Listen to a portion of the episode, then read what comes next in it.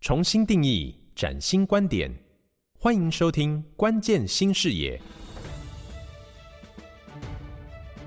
本节目由造物者的智慧风光 AI 窗赞助，好家庭联播网古典音乐台制播。各位听众好，我是叶欣，欢迎你收听好家庭联播网全新开辟的节目《关键新视野》。这几年，中美贸易、新冠疫情、战争、通膨、数位转型，还有最近很夯的 ESG，都考验着企业的应变。所以，我们电台特别开辟了《关键新视野》。呃，我们这个节目除了广播播出之外，还会有 podcast，然后也会有精华在 YouTube 当中可以看到，邀请到产业趋势的专家还有学者，希望透过他们的见解来提供给大家更多的选项跟了解。那这一系列的节目呢，我们会锁定 ESG。大趋势，也就是近零排碳的相关议题。我们今天很荣幸哦，邀请到两位重量级的人物来跟大家做分享。首先欢迎的是台湾数位企业总会的理事长陈来柱，陈理事长。理事长好，主持人好，各位听众朋友大家好，我是陈来柱。陈理事长呢，啊，我说他的生命有很多座山哈，最让我佩服的是。他在友达在美国，哎，那个考验了两年哈。我很希望有一天有机会可以针对你生命的转折，再跟大家来探讨。那他现任呢，也是天来创新集团的董事长。集团底下呢有八家公司，另外还有秦友光电的董事长。另外一位呢是今天非常重要的灵魂人物，也是我们对谈的主角啊。很多的议题要由他来提问跟切入。这是林泰大学的校长杨生勇，杨校长。呃，主持人好，各位听众大家好，我是杨生勇。杨校长呢也是新大的教授哈。那我们今天要讨论的议题呢是有关全球近邻排碳的发展新趋势。那这个我就把它交给两位来做对谈。我想把麦克风交给杨教授。好，那我想这个呃陈理事长在这个世界的很多新趋势啊，他都站在这个。很前端的视野来帮台湾的产业试图去了解可能的问题跟解方。哈，那刚提到这个近零碳排的问题，是不是可以请理事长跟我们分享一下目前全球近零碳排的发展趋势大概是什么样？好的，呃，谢谢呃申勇校长。那近邻。这件事情其实应该不是最近才热门的哈。我想这个议题，我们从一九九七年京都议定书开始哈，当时大大概就是倡议的。大家都知道说，地球因为人类的工业行为产生很多二氧化碳，所以造成温室气体效应，所以地球就会因为温室气体而造成所谓的气候变迁。所以一九九七年那个时候，京都议定书大概我觉得比较像是倡议。一直到中间还有个叫巴黎协定，我觉得是一个关键。呃，不过我觉得最关键是二零二一年，就去年年底叫 COP twenty six，呃，在英国格拉斯哥举行。所以那个会议，全世界产生一个共识，共识就说我们从倡议到协议到法规哦，这个 COP twenty six 是当时。就决定一件事情，就是可能要利用碳费或碳关税的方式，来驱动全球加快这个对近邻这件事情。因为过去我想是倡议，倡议大家都只是谈而已，所以我们从倡议到法规大概走了二十六年。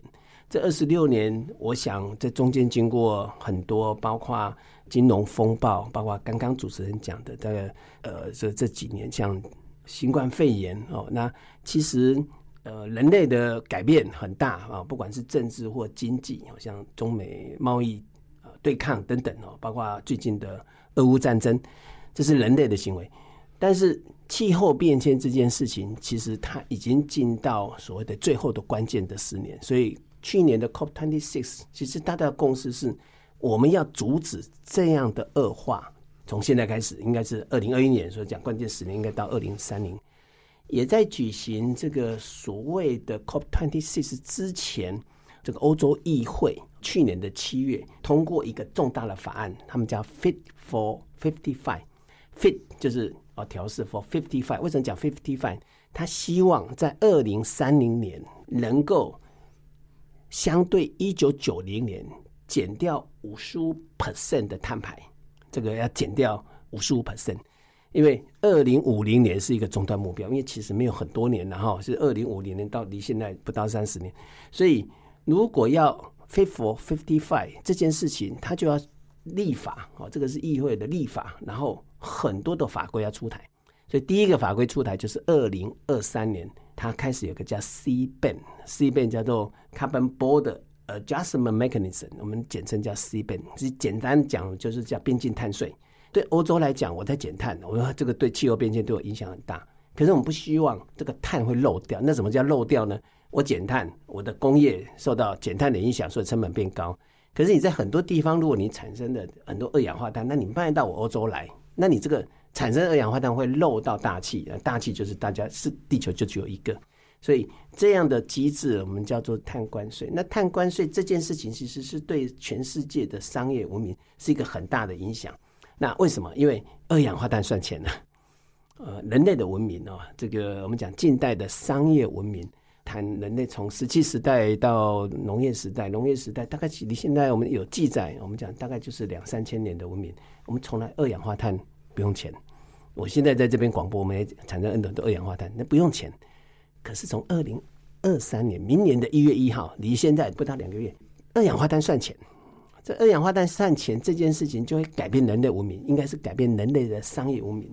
我们讲 Fit for Fifty Five，他跟大家讲一件事情，除了要克边境碳税，我还有个里程碑，那个里程碑是一九九零年为基础，我要减掉五十五 percent。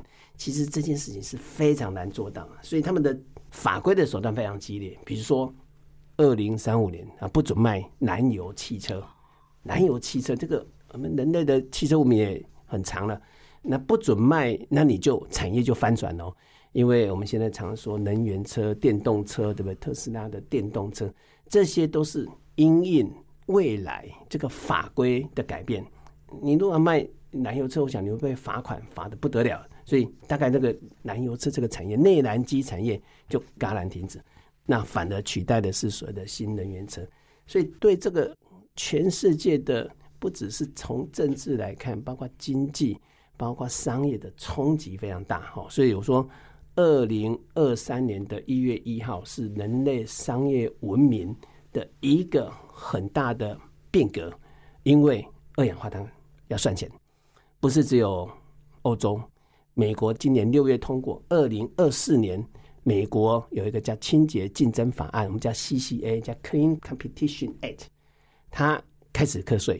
它是以二零二四年哦开始当做一百 percent，它还有个机制，每一年它的基础线往下调二点多趴，它的碳费一吨五十五块美元，每一年还因为通货膨胀在往上调整五 percent。所以意思是说，减碳的压力也非常大。那当然，它的范围跟欧盟的范围哈，就大家刚开始都是所谓的排碳大户啊。哦，那一般我们来看的话，就是啊，西边来讲的话，就是钢铁、铝、水泥、肥料、电力、有机化学品、塑料、氢气跟氨气，这是欧盟。那你像这个都是基础工业，基础工业一开始改变，因为有费用，一定影响到其他的行业，所以它是一层一层的扩散。所以这件事情是人类文明的一个大改变。我觉得我们从来没有二氧化碳课税。那你说啊课税就缴钱嘛？其实不是那么简单，因为你要可以算得出来你有多少二氧化碳。就是今天你要缴钱，总是知道缴多少钱。所以势必就是对所有的产业生产体系，包括我们的商业体系甚至我们的会计体系，会有很大的改变。所以不到几个月的时间，这是一个人类文明上一个大的改变。谢谢这个理事长的这个说明哈。我想这个我们都可以了解，就是过去以获利为导向的这种企业的商业模式，以后我们产生很多外部性，也就是说很多这个成本是没有办法被算到公司内部里面来，所以产生很多这种所谓的负面的成本。那未来企业在经营上可能都要考虑这些东西内化，所以未来可能我们还要考虑这种碳费、碳税所产生的我们叫 green inflation。嗯，那谢谢理事长的分享，把这个趋势跟我们分享的很清楚，谢谢。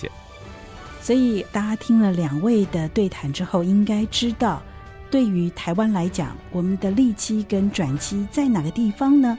下一集 Parkes 的节目当中，我们继续为大家分享，也请您持续的锁定。